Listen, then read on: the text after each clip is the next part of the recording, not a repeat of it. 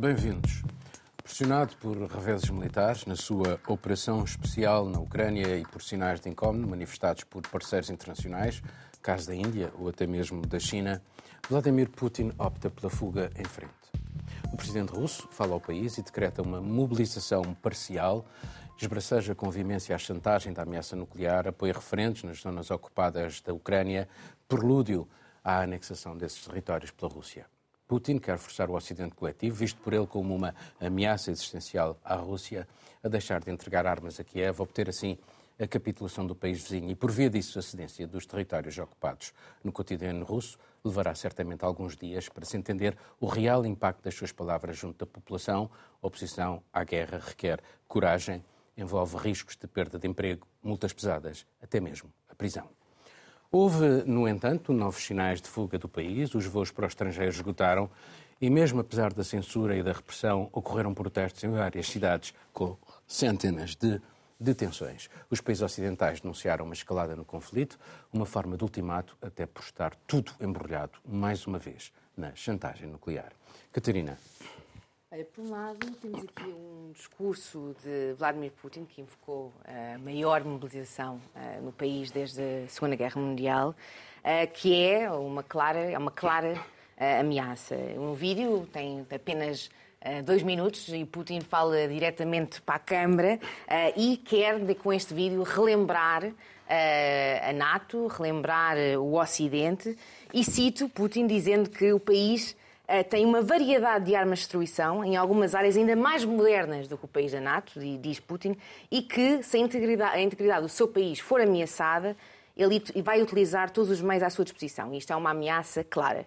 Por outro lado, quando olhamos para este vídeo também, e mesmo olhando uh, para a expressão facial, para as palavras que ele usa, para a forma como ele fala, vê-se um pouco, vê-se um homem que parece estar com medo. Um homem que se sente ameaçado, um homem que se sente também cansado e que mostra que esta ameaça nuclear que ele faz neste discurso uh, também mostra que Putin sabe perfeitamente mas isso é uma aposta, que a guerra... Mas vamos lá ver, é uma aposta muito arriscada, porque de facto a possibilidade de teórica de usar armas nucleares, apesar de tudo, é um risco, é um risco é, inimaginável. inimaginável. É, é, mas eu acho também é importante nós pensarmos que este discurso é feito menos de duas semanas após a Ucrânia ter conseguido capturar 700 uh, quilómetros quadrados de território. Exatamente. A própria mobilização de 300 mil pessoas na Ucrânia também mostra aqui uma, uma fragilidade, Putin tinha prometido, tinha dito anteriormente que não o iria fazer, portanto, quebrou aqui a sua própria promessa. Portanto, mostra também aqui um sinal uh, de fraqueza. E o que nós vimos... Não, como fraqueza referes... ou cedência ao lobby, ao, lobby, ao lobby uh, digamos, mais radical do regime, Sim. do qual faz parte, por exemplo, o Medvedev. Sim, e temos aqui também o, o elemento que temos uma população uh, que, apesar de tudo, e vemos pelo, pelo pelos protestos que aconteceram na Rússia, 1.300 pessoas foram detidas, pela própria fuga, não só de avião, mas também por via uh, terrestre, uh, vemos uma população que eh, eu não diria na sua maioria, mas uma parte da população que não concorda. E para Putin também não ter a população uh, do seu lado pode ainda fragilizá-la ainda mais. Depois queria falar rapidamente sobre uh, os, os, referendos, que acho que é importantíssimo, em quatro, em quatro regiões e vão decorrer até, até terça-feira. Obviamente, referendos ilegais e orquestrados pelo Kremlin. Um... Deixa-me já agora dizer o que é que disse Guterres. Sim. Toda a anexação de territórios pertencentes a um Estado por outro Estado, resultante da ameaça ou uso de força, constitui uma violação da Carta das Nações Unidas e do direito internacional. Sim, uh, isso é verdade, uh, mas algo que também e a é China verdade... também disse isso. Uh, e, e, disse isso até à Polónia durante a Assembleia Geral, Não, numa disse conversa... no Conselho de Segurança das Nações Unidas, do, uh, reforçou o, uh, aquilo que é o, o credo chinês de respeito pela soberania e integridade territorial O meu único ponto aqui é que nós temos uma situação na Ucrânia onde tivemos um referendo ilegal em 2014, quando a Crimea foi anexada. Houve uma grande condenação internacional na altura, mas foi uma anexação que foi completamente esquecida. Portanto, eu gosto muito de ouvir uh, políticos e líderes e as Nações Unidas a condenarem uh, estes referendos. A minha pergunta é se após estes referendos uh, forem feitos, que vão dar claramente, vão ser a favor da já Rússia, porque são fraudulentos, já sabe o resultado, o que é que vai acontecer e se vamos continuar a condenar, se vamos esquecê-los? Marcelo, já sabemos qual é o resultado, de facto, uh, mas temos aqui vários precedentes relativamente àquilo que são os referendos. Uh, se pensarmos na Geórgia, Ossétia, Abcásia, já sabemos qual é o resultado e o que é que a Rússia decidiu nesse exemplo da Geórgia, aquilo que decidiu também relativamente à Crimeia e aquilo que vai acontecer agora. Eh, e, portanto, existe uma espécie de facto consumado do qual eh, dificilmente eh, se poderá sair, apesar dos apelos, quer da China, quer da Turquia, quer da Índia, que são países que, não sendo aliados de, de Moscovo, têm estado mais ou menos alinhados com ele. Isto, por um lado. Por outro lado, relembrar que no dia 3 de janeiro, todos os países uh, com armas nucleares que estão no Conselho de Segurança das Nações Unidas fizeram uma declaração em que a guerra nuclear não terá vencedores e nunca deve ser travada. Isto foi assinado também pela Rússia. Sim, mas uh, o que é que eu posso dizer sobre isto? Sobre os referendos, a única coisa que eu posso dizer é não, não chamem referendos, não é? aquilo é um, é um teatro, uma palhaçada. Não percebo porque é que duram até terça-feira, são mais longos que as eleições em Itália, foram organizados em 48 horas, já agora acabava em, em, duas horas. Eu vi algumas imagens, estão ali a, a, a, pôr X nos boletins de voto à frente da gente, com pessoas armadas. Isso são as imagens que passam. pessoas a votar também? Pra, não, não, não, há nada a dizer. O que, o, a única eu coisa acho que, eu acho que única... eles nem sequer estão preocupados com a legalidade disto. Eu acho que isto é uma não, fuga em frente. Não, é uma, é uma, é, é uma, é, um, é um mundo paralelo em que ele tenta imitar. Aliás, existem teorias políticas sobre isto, não é? sobre esta eh, necessidade de, de, das autocracias imitarem eh, formas de, de, de, democracia totalmente, totalmente falsa, mas é, funciona para o mundo paralelo dele e funciona porque poderá ser uh, uma motivação ou uma, um apoio legal, entre muitas aspas, para uh, reagir a ataques nestas regiões que ele poderá considerar como território russo, reagir como se fosse um ataque ao território, um ataque ao território russo. Nós assistimos, ao longo destes meses, assistimos a uma, a uma guerra de defesa dos ucranianos que eh, eh, conseguiram, eh, mesmo nas condições em que, em que estavam, conseguiram avanços territoriais e conseguiram nunca Ehm, quebrar algumas regras que os, os, próprios aliados tinham imposto, ou seja, não atacar a Rússia. E, portanto, a solução de, de, de Putin é dizer que isto é Rússia, portanto, atacar a Rússia. É só, é só isto.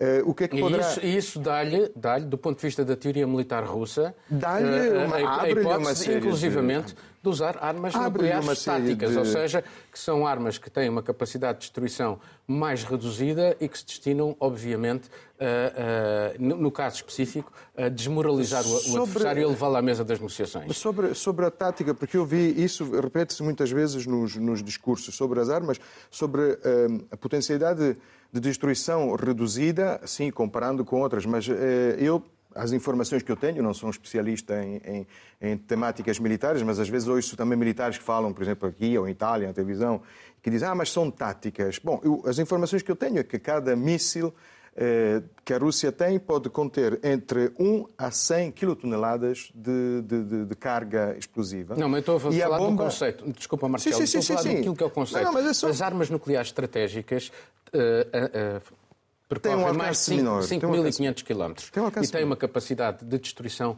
muito mais uh, estava... ampla. Aqui estamos a falar Sim. de armas que têm uma capacidade de destruição mais pequena. É, é por isso é que se chamam táticas. Sim, sim, sim. E é isso que está a ser equacionado. Eu só estou, estou a dizer que, o que as informações que eu recolhi, que eu tenho, que li, é que mesmo estas táticas contêm entre 1 a 100 quilotoneladas e a bomba de Hiroshima tinha 15.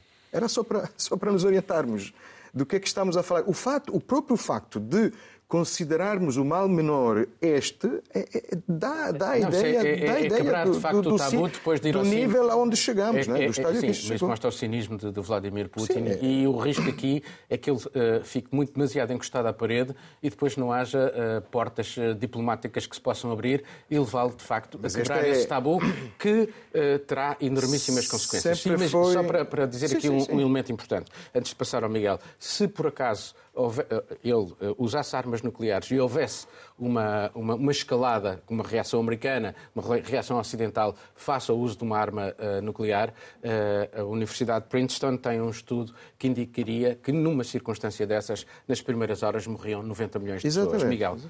Bem, eh, vai aqui uma efervescência em torno de, de, do discurso de Putin que eu acho que exige, para já exige algum distanciamento, porque temos de ver um discurso na ótica também de quem o prefere, não só de quem o ouve e de quem despeja para logo carradas de interpretação para dentro do discurso.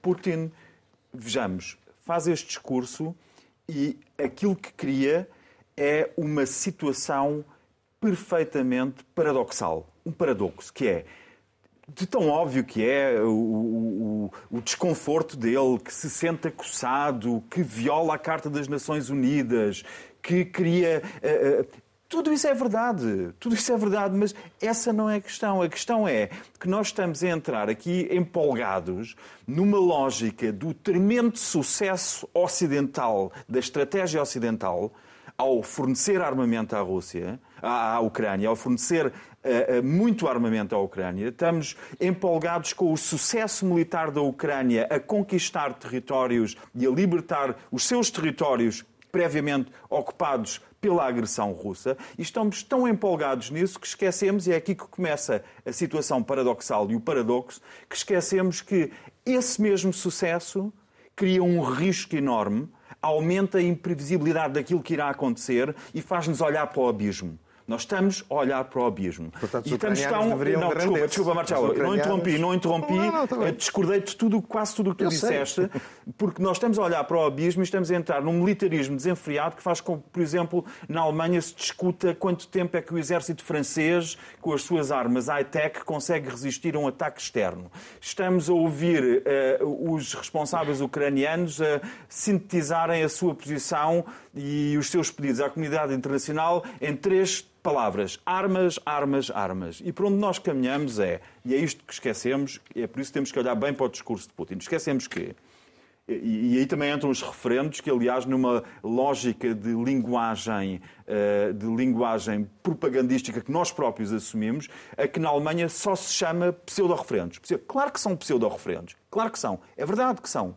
E é verdade são totalmente ilegais, e é verdade são totalmente antidemocráticos. É verdade. Mas nós chamamos por acaso pseudo-eleições quando há eleições na, em países onde não há menor democraticidade, chamamos pseudo-eleições. Não, dizemos eleições na China, eleições não sei quê, eleições numa, num regime militar. Mas isso é uma questão propagandística. Agora a questão é, isto, esta, esta guerra só tem três saídas ou Putin desiste dos seus propósitos, é, perde-se a parte analítica disto, ou Putin desiste dos seus propósitos e recua totalmente, como toda a gente está a exigir, e é muito pouco provável que ele o faça, daí o risco, daí o precipício, ou ele recua totalmente e prescinde de tudo o que fez até agora, incluindo da Crimeia, ou então entra-se num outro extremo entra-se uh, num cenário em que a Ucrânia ganha e vence militarmente, derrota militarmente a Rússia, igualmente improvável, ou então temos um outro cenário ainda em que Putin, por exemplo, é deposto por forças internas e está -se a empolgar muito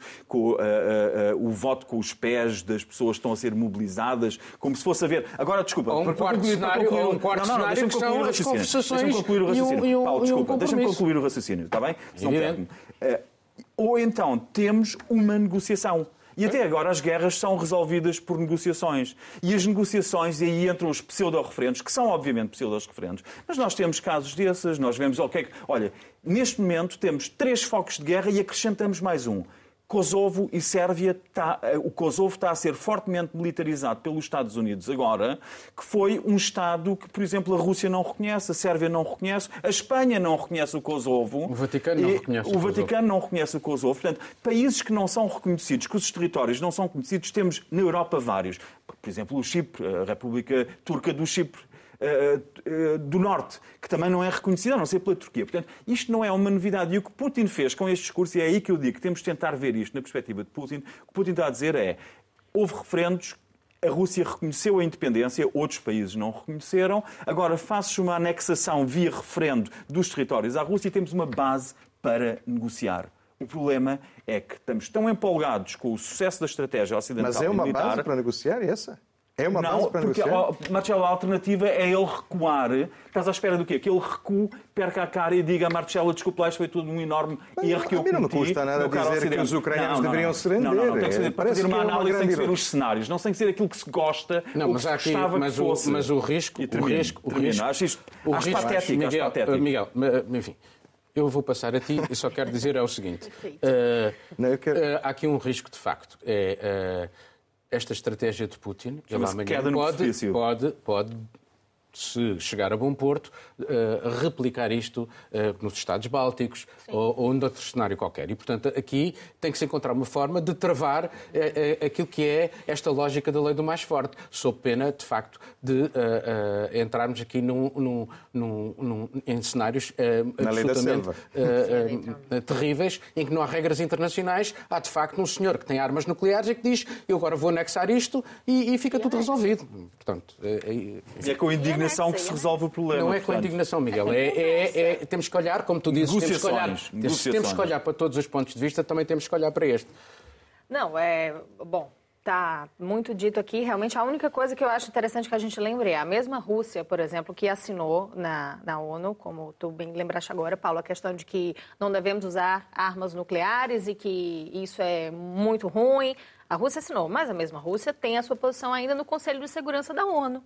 E foi lá, agora na Assembleia Geral, essa semana, que Lavrov chegou e disse que quem é o culpado de tudo o que acontece há oito anos, desde a Crimeia, é o Ocidente, são os países que são contra a Rússia, é tudo que foi feito desde lá que culminou no que eles dizem ser apenas uma manutenção do seu Estado, da sua soberania e dos seus interesses. Sendo que ele não estava disponível sequer para ouvir os outros, porque entrou, fez o seu discurso e, e veio-se embora. embora. Nem sequer embora. o chinês ouviu. Exato. Diz então, muito sobre a posição é, da Rússia no A mundo. posição... A, o, o secretário-geral pode vir se manifestar, dizer que tudo que acontece é muito grave. A Assembleia, enfim, nós falaremos, foi muito utilizada para isso, para marcar posições também de apoio à Ucrânia, de fim da guerra, de se conversar, de se negociar. Mas o fato é que a Rússia continua lá, tem a sua posição no Conselho de Segurança e Nesse momento, não há como impedir a pessoa que tem mais força, que quer realizar esse referendo ou pseudo-referendo e que vai realizar, não há como impedir que isso, no futuro, caso entenda, seja feito em outros, seja feito em outros estados. O, o que é que foi feito até hoje, em todos esses meses de guerra na Ucrânia? O que é que foi feito para se evitar que chegasse o momento de a Rússia conseguir fazer o referendo nas regiões separatistas? O que é que foi feito?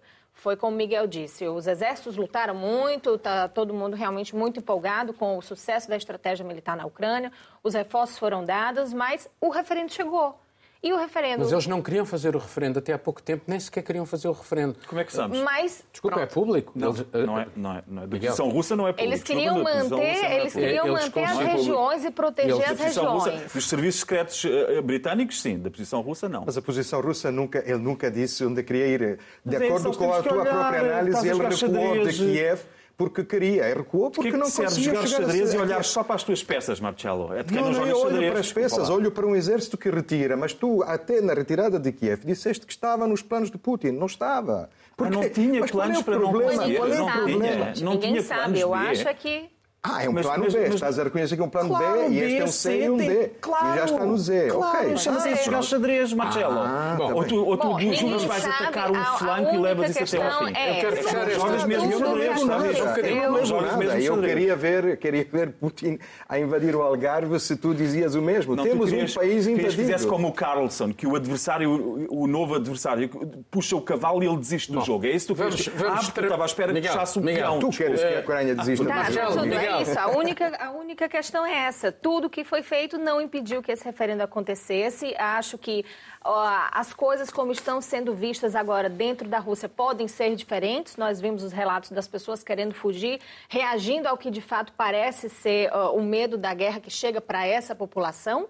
É, e aí eu até relembro do depoimento já de um mês atrás, mais ou menos, daqueles primeiros soldado russo que publicou as suas memórias, deu várias entrevistas falando do que, que a Rússia, do que, que a população via do que acontecia na guerra. Era mais impactante saber que os soldados russos eram maltratados e não tinham o que comer do que a guerra em si.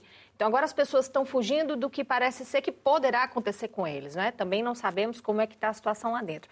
Mas enfim, não houve controle, ah, pode ser blefe, pode não ser, é, é, tudo muito imprevisível e acho que a situação só se complica Bom, com o eh, passar A verdade é que, que esta mobilização vai levar a guerra à vida dos russos como nunca aconteceu até agora. Vamos passar para um outro tema que está relacionado com este.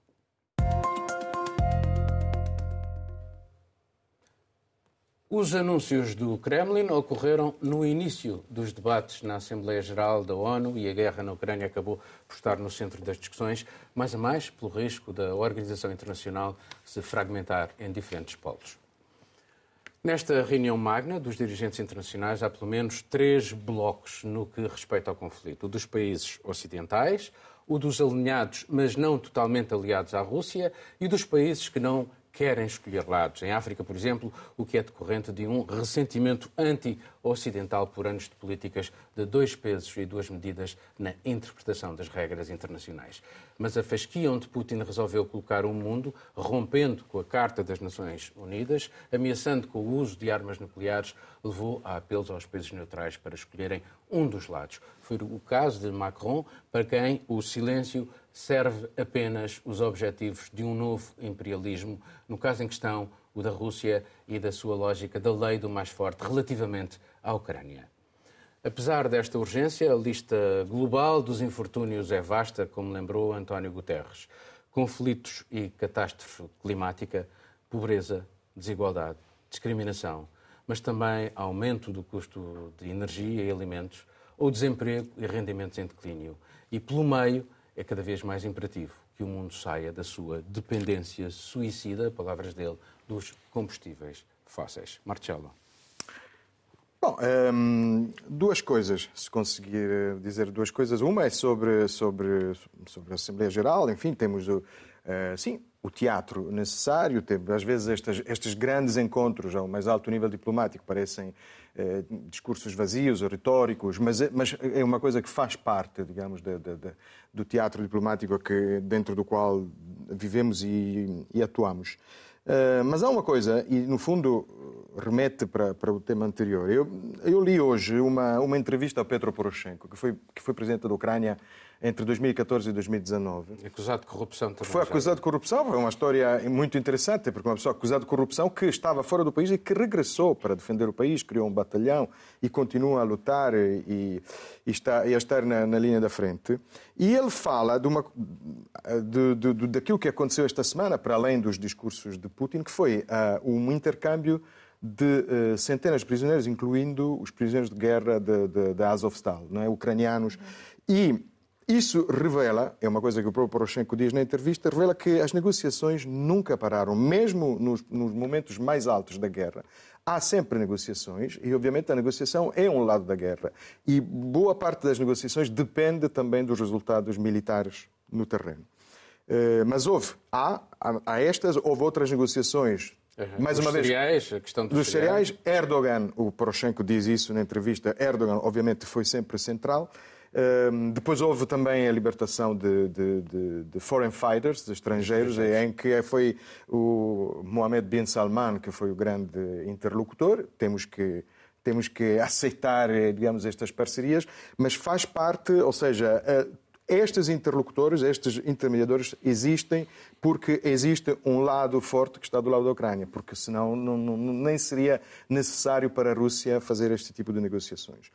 E só mais uma coisa eh, importante sobre a, eh, a, a catástrofe climática que Guterres mencionou e que tu mencionaste, eh, a nossa dependência dos, do, das fontes fósseis. É tudo verdade e a guerra não facilita este percurso pelo que temos iniciado, antes pelo contrário. Só que eu acho que é preciso falar muito claramente e dizer que esta transição climática uh, tem custos e estes custos é preciso uh, dizer às opiniões públicas se estão ou não prontas para os pagar. Porque eu vejo, hum, falo, por exemplo, na reação de muitas eh, de, uma parte da esquerda, sabemos qual é a posição do Partido eh, Comunista Português, sabemos qual é a posição de uma parte da esquerda italiana que neste momento está, vai a eleições com o PD, que tem uma posição chegaremos. muito diferente, mas eu vejo muita gente que agora, eh, que sempre esteve do lado do bem, na transição climática, nos povos, com os povos oprimidos, quando estar do lado do bem era de borla. E neste momento, estar do lado dos invadidos significa também não ter acesso ao gás russo e, portanto, contas muito mais caras ao fim do mês. Temos que resolver isto sabendo que estamos a fazer isso com algumas. E isto vale também para, para a transição climática. Re, uh, recusar todas as fontes fósseis ou nucleares, não digo países novos entrar no nuclear, mas obrigar, por exemplo, a França a abandonar o nuclear, significa, mais uma vez, apertar o funil de, de, de, das fontes energéticas na Europa ou no resto do mundo. Okay. Miguel. Bem, o mercado energético é interessante de facto, até porque uh, se sabe, por todas as estatísticas, que o preço estava a aumentar ao longo de 2021, antes da, da invasão russa, que o preço estava a aumentar. E isso tem razões que têm a ver, de facto, com desinvestimentos que houve no setor na perspectiva de uh, haver um, de se recorrer crescentemente a energias sustentáveis. Agora, o, o, o, para chegar às Nações Unidas e ao discurso de Guterres, é de facto mostra que uma parte da equação é uma perfeita falácia. Portanto, falar da, da redução do, do CO2 quando sabemos que as apostas no gás liquefeito que estão a ser feitas implicam uma emissão de CO2 que é o dobro do gás que vinha pelos gasodutos russos. Isto levou a que uma deputada, falaste na, na, na, esquerda, não é só a direita de facto, na Alemanha, por exemplo, não é só o AFD, é também a esquerda parlamentar, o Link, que uma deputada acusa, acusou Scholz e o governo, e o, e o governo alemão de estarem, a terem declarado uma guerra total económica à Rússia. Uma guerra total económica, com custos enormes para a União Europeia. E aqui a equação começa a ser interessante, porque não teria havido necessidade nenhuma, não teria havido necessidade nenhuma de cortar o gás russo por parte da Europa. Portanto, a Europa poderia, poder-se ter continuado a abastecer de um gás que vinha com índices de CO2, com uma produção de CO2 muito menor do que aquela que está a recorrer agora Só com o gás que vem 2 ou dos Estados Unidos. Só com um ou com o Nord Stream 2 também? Com o Nord Stream, com o Jamal, com, com Mas com um e o 2, portanto, abrir não, também o Nord Stream Não, é 2. o custo, uh, Marcelo, é não, o não, custo do transporte. Eu estou a responder, é o custo do tá. gás liquefeito por navios implica o dobro da emissão de CO2 para a atmosfera. Ou seja, okay. estar ao mesmo tempo a dizer que é muito urgente defendermos o clima, mas não vamos comprar aquele gás que chega com menos, uh, uh, com a produção menor de CO2, mostra que há uma falácia dupla nesta equação. E isto é só importante porque esquecemos também, estamos na expectativa, eu também estou, eu estou na expectativa que Putin caia.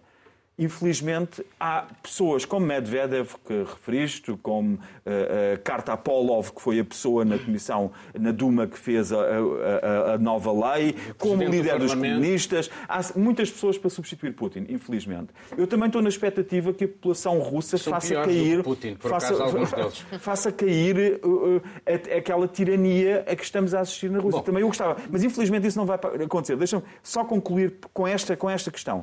É que enquanto a nossa Europa é muito suscetível a uma radicalização política por causa das perdas de poder de compra, estritamente, a Rússia é aquilo, aquela palavra da moda. Os russos são muito mais resilientes porque estão habituados a viver com muito menos e sob uma opressão muito forte, sob propaganda permanente e ou seja, é mais provável que este oitavo pacote de sanções que está para vir seja tão eficaz como os anteriores, em que a Gazprom fez lucros bilionários, fez lucros recorde da Gazprom russa. É muito mais provável que a Europa comece a desmoronar pela Suécia, pela Polónia, pela Itália, pela Bulgária, pela República Checa, por aí fora, do que a Rússia entre em colapso. Mais uma vez, o paradoxo do nosso sucesso. Uh, Caroline, uh, pegando aqui ainda naquilo que o Miguel disse sobre uh, os custos, os custos, se for através da extração do gás de xisto, o impacto pode ser quatro vezes maior nas emissões de CO2.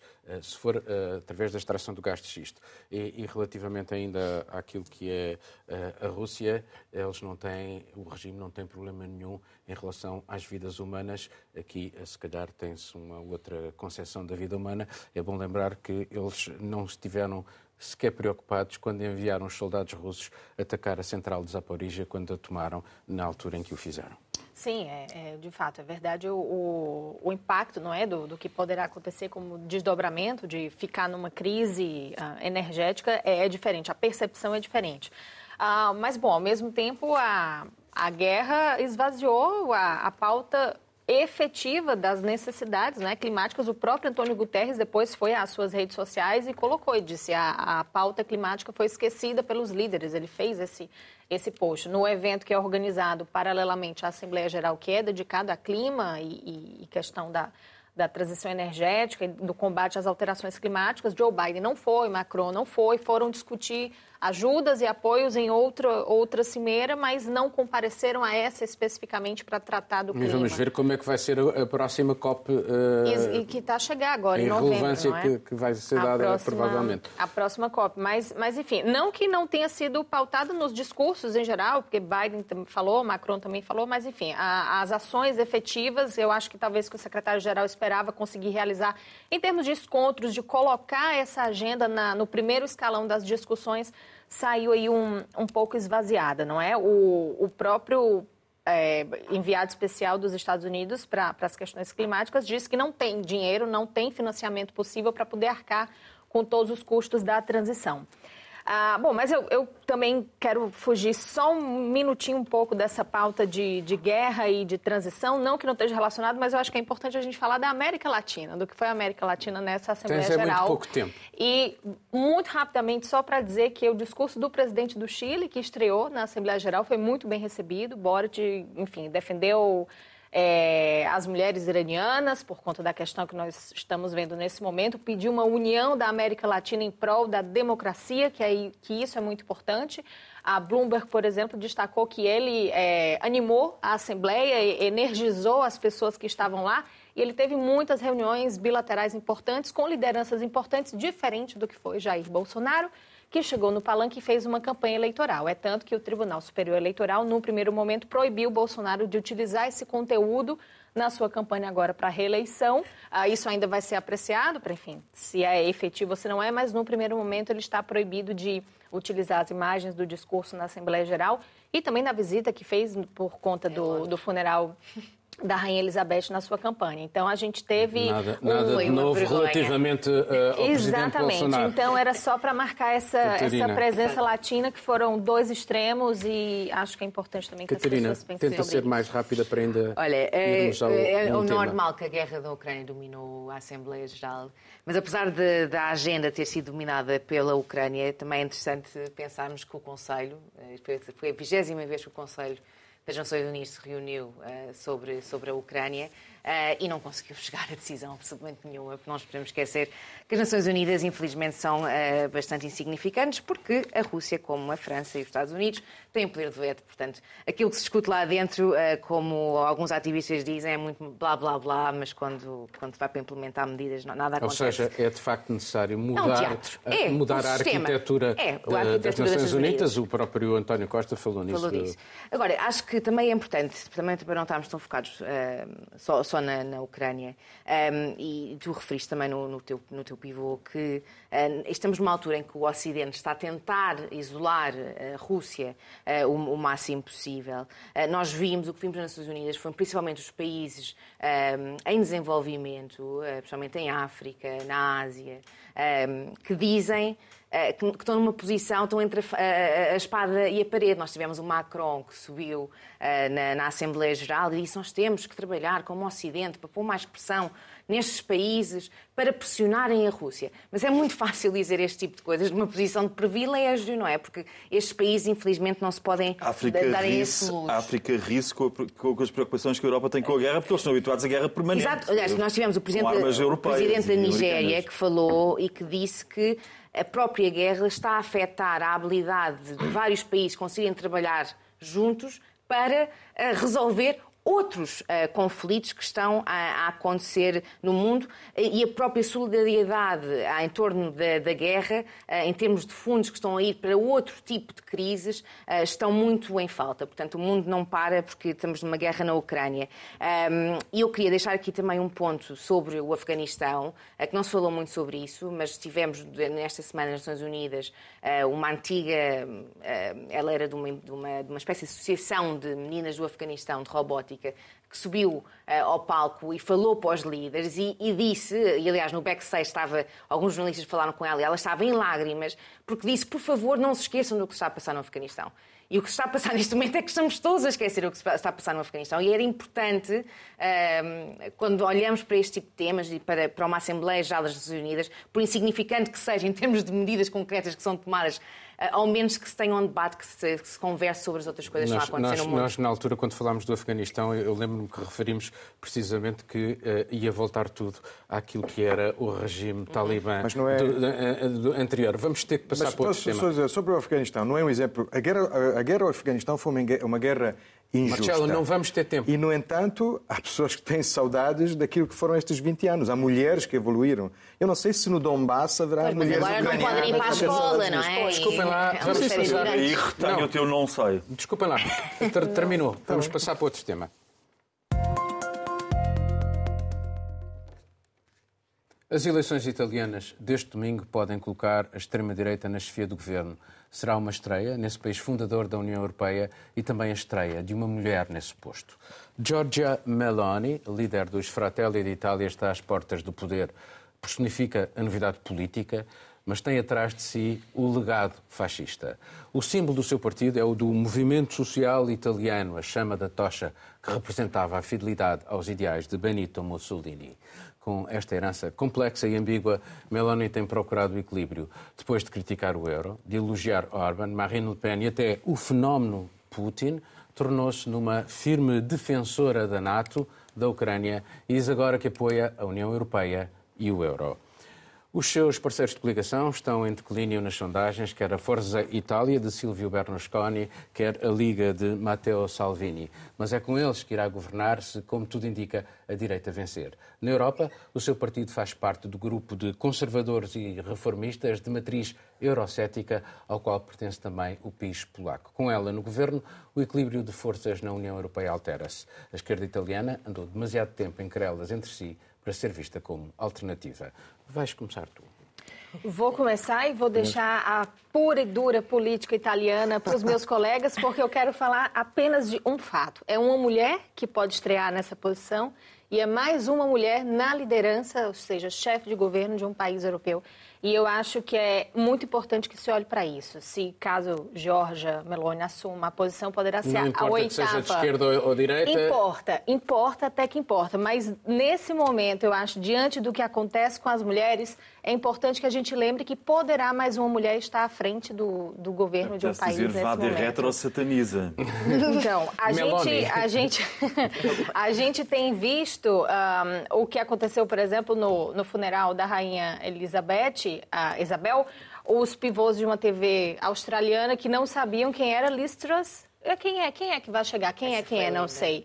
A gente teve Sana Marin agora uh, crucificada porque foi filmada num vídeo dançando, por exemplo. Ou seja, desmereceram a primeira-ministra da, do Reino Unido, não sei quem é essa mulher. Como é que não sabe quem é essa mulher? um Nova Iorquino que não reconheceu Marcelo Rebelo de Sousa, enfim. Oh, mas tudo bem. A, a Sana teve que se justificar porque estava dançando temos, numa festa. Temos, a gente temos, tem uma situação gravíssima no mundo nesse momento e Geórgia pode ser de direita. Grave nesse momento para os direitos das mulheres, mas ainda assim é uma mulher e é uma pauta que precisa ser falada. Temos muito pouco tempo. Marcelo. Olha, eh, o tema da, da Carolina seria muito, foi muito polêmico nesta campanha eleitoral, porque, porque este Sim. tema cria uma, uma grande desorientação à esquerda, não é? Porque que mais uma líder na Europa, mulher, é de direita. Exato. E há mulheres de esquerda que disseram que não representam progresso para as mulheres porque não, não zela pelos direitos das mulheres. Que é uma coisa, que é um debate muito interessante, porque era o debate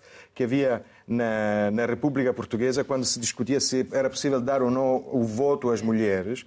E, e os republicanos portugueses da Primeira República optaram pelos valores da República e não pelo valor do, do, sufrágio universal feminino. Então, nesse caso, uma mulher de direita não é uma mulher que representa os valores da direita. Mas ponto. Deixa-me só. Eh, temos sempre muito pouco tempo. Eh, as sondagens dão um, ehm, a vantagem para, para o centro-direita, mas é importante referir. Centro-direita, extrema-direita. Para, para a coligação. Para a coligação, onde. Onde, onde. Não, mas eu estou a tentar. Porque eu sei que depois tu, que acalmaste os ânimos sobre o Putin e as ameaças não, nucleares. Não vamos ter tempo. Vais, vais alarmar sobre a extrema-direita. É uma direita com a Meloni eh, portanto, com a extrema-direita dentro neofascista, pelas declarações de Berlusconi de ontem, acho que até vamos fazer melhor figura com a Meloni do que o Berlusconi, que disse ontem que o Putin entrou em Kiev para pôr homens de bem e depois pessoas não conseguiu, decentes, pessoas não decentes e não conseguiu. Portanto, mesmo deste ponto de vista, por exemplo, do ponto de vista da linha atlantista, parece que vai continuar. Vamos ter muitos problemas uh, sobre uh, relações internacionais com a Europa, eh, sobretudo, porque, porque uh, Meloni é a linha Vox, é a linha Orban, é a linha soberanista, é a linha que não aceita esta cedência, esta partilha de soberania com as instituições europeias. É isso, basicamente. É mais um partido que representa isto Sim, dentro da Europa. vai ter problemas para resolver e problemas urgentes com, com o custo de vida, com a Exatamente. economia... Bem, como todos, como todos. Deixa só uma coisa, uma nota importantíssima. As sondagens que nós conhecemos são sondagens de há 15 dias, porque a lei Eleitoral proíbe a divulgação de sondagens uh, recentes. Portanto, houve uma série de especulações, porque houve sondagens, mas não foram divulgadas para a imprensa, e pelos títulos e pelas declarações intuiu-se alguma coisa. Parece que no Sul o Movimento Cinco Estrelas recuperou a custas da direita. Isto pode eh, reequacionar uma série de, de resultados, porque a, a, a, vantagem não será tão grande para o centro-direita. Isto Sim, põe mas, em causa uma série de coisas. Mas Itália tudo é possível, até termos Exatamente. a esquerda unida à, à extrema-direita, enfim. É. Já vimos tudo em Itália, Miguel. Exatamente. Pois é, não sabemos, já vimos tudo, não sabemos se são 69 ou 70 governos. Eu perdi a conta se são os 69 ou 70. Agora, eu só queria chamar a atenção para um aspecto muito peculiar que acho que uh, mostra a nossa perspectiva falseada do que aquilo, daquilo que acontece à nossa volta, que é Mario Draghi. Mario Draghi era um super-herói, era o Super Mario, uh, o senhor. E, e, e, é a queda de Draghi que nos traz. Perdão? Já era. Já era, mas é a queda de Draghi que nos traz este fenómeno agora iminente de termos a direita, extrema-direita, provavelmente mais votado, se as sondagens se confirmarem, termos a extrema-direita que assenta em numa senhora que agora de repente eh, nega aquilo que defendeu a vida inteira eh, e, e, que eram ideais neonazis. O próprio emblema do partido é uma homenagem uh, e continua a ser a Mussolini. E temos esta passagem de Mario Draghi, que é um senhor de Goldman Sachs primeiro e depois de um banco privado norte-americano e depois do Mas Banco Central Europeu, passa do, do, do, da Goldman Sachs, do banco privado norte-americano, para o Banco Central Europeu, onde se transforma em Super Mario e depois vai salvar a Itália. E o que é que temos? a extrema-direita Mas Draghi caiu porque a Itália é uma democracia. Caiu. Agora a culpa é do Draghi. E agora sobe. Não, não. Então, Mostra é que Draghi, o que eu queria dizer é que a nossa perspectiva de Itália era que Draghi era o senhor que estava a salvar a Itália. Foi essa a perspectiva Salvou europeia que foi o Parlamento vendida. Lhe permitiu. Fez o que o Parlamento oh, permitiu. Oh, oh, Marcelo, e os de Itália se, se a tua democracia é ter não é? Então é quem estava um neofascismo a subir ao poder a Itália, então não partilhamos os é, mesmos é, é, mecanismos. Então deveria os mecanismos um formais fazer um golpe para evitar a eleição. Catarina, eu queria, desta, dessas eleições, queria duas coisas que eu achei muito interessante, uh, que falámos há bocado, que é o voto jovem nestas hum. eleições. Anteriormente, a idade mínima para votar eh, no Senado uh, italiano eram 25 anos. Pela primeira vez na história, jovens desde os 18 aos 24 vão poder votar. Portanto, isto vai. É só para uma Câmara, é? Para uma Câmara, mas vai estar à lista 4,1 milhões de, de, de, eleitores. Mas é interessante porque a abstenção entre os jovens vai ser altíssima. Os analistas dizem que pode ser entre 34% e 38%. E 43% destes jovens que vão votar dizem que não, vão, que não vão votar, dizem que não o fazem, porque pura e simplesmente uh, não acreditam que qualquer pessoa que suba ao poder em Itália vai conseguir uh, fazer algo uh, diferente. Portanto, é aqui um grupo de pessoas bastante frustradas com, com a quantidade de governos que Itália Na teve. Na República de Weimar também foi assim. E Hitler subiu pelas instituições democráticas, tornou-se o partido mais votado, Marcelo. Havia uma violência na Alemanha que não se compara não, com... Espera aí, deixa só acabar. Não, 20 não havia. Deixa só acabar Não havia? Eu acho que é importante dizer, e já falámos, este bloco de direita é extremamente perigoso, é extremamente perigoso não, para a Itália. Deixa-me só terminar para aqui para dizer uma coisa. O movimento social italiano já fez parte do governo, uh, com Silvio Berlusconi uh, nos anos já 90, já fez parte do, do governo na, no, nos anos 80. Uh, era Gianfranco Fini, na altura, não um homem que também, deixa-me terminar, era um, era um homem que também dizia que a história, que, que Mussolini tinha um lugar na história que foi vencido apenas pelas armas, mas sim, que as suas sim, ideias. Não, não, tinham sido vencidas. Depois mudou mas tem um disse, percurso, e disse, um e disse, percurso. disse que o fascismo era aquela coisa falar, que Estes irmãos de Itália, tu tiver um deputado esta semana na Sicília, que ia ganhar na Sicília se não fosse suspenso, que fez um post nas redes sociais a chamar Hitler ah, de grande estadista. Sim, sim, sim. E foi suspenso com esta tentativa dos irmãos de Itália. Por vias democráticas. Dos irmãos de Itália de limpar o, o, o, partido. Mas eu volto ao argumento inicial dos jovens, que acho que há aqui um elemento muito grande de frustração, que ou leva pessoas a simplesmente não irem votar, ou se vão votar, vão votar para um extremo. Porque neste momento, esta coligação de extrema-direita em Itália foi a única coisa que ainda não foi testada em Itália. Não. Portanto, não, Vamos experimentar. Não, não tivemos uma, uma extrema-direita uma, uma extrema -direita no poder. Já tivemos uh, a desfiar o poder. É, não. Nunca tivemos. Portanto, é isto nunca foi testado e eu acho que há pessoas que já estão fartas das soluções e querem experimentar esta opção. Antes de terminar, que... uma pequena referência à vaga de protestos no Irão uh, pela morte de uma jovem detida pela polícia religiosa iraniana por usar roupas inapropriadas. É de novo um sinal de rejeição ao véu, símbolo de uma sociedade fundada em normas religiosas estritas. E terminamos aqui este programa. Estaremos de regresso dentro de uma semana. Tenha dias felizes.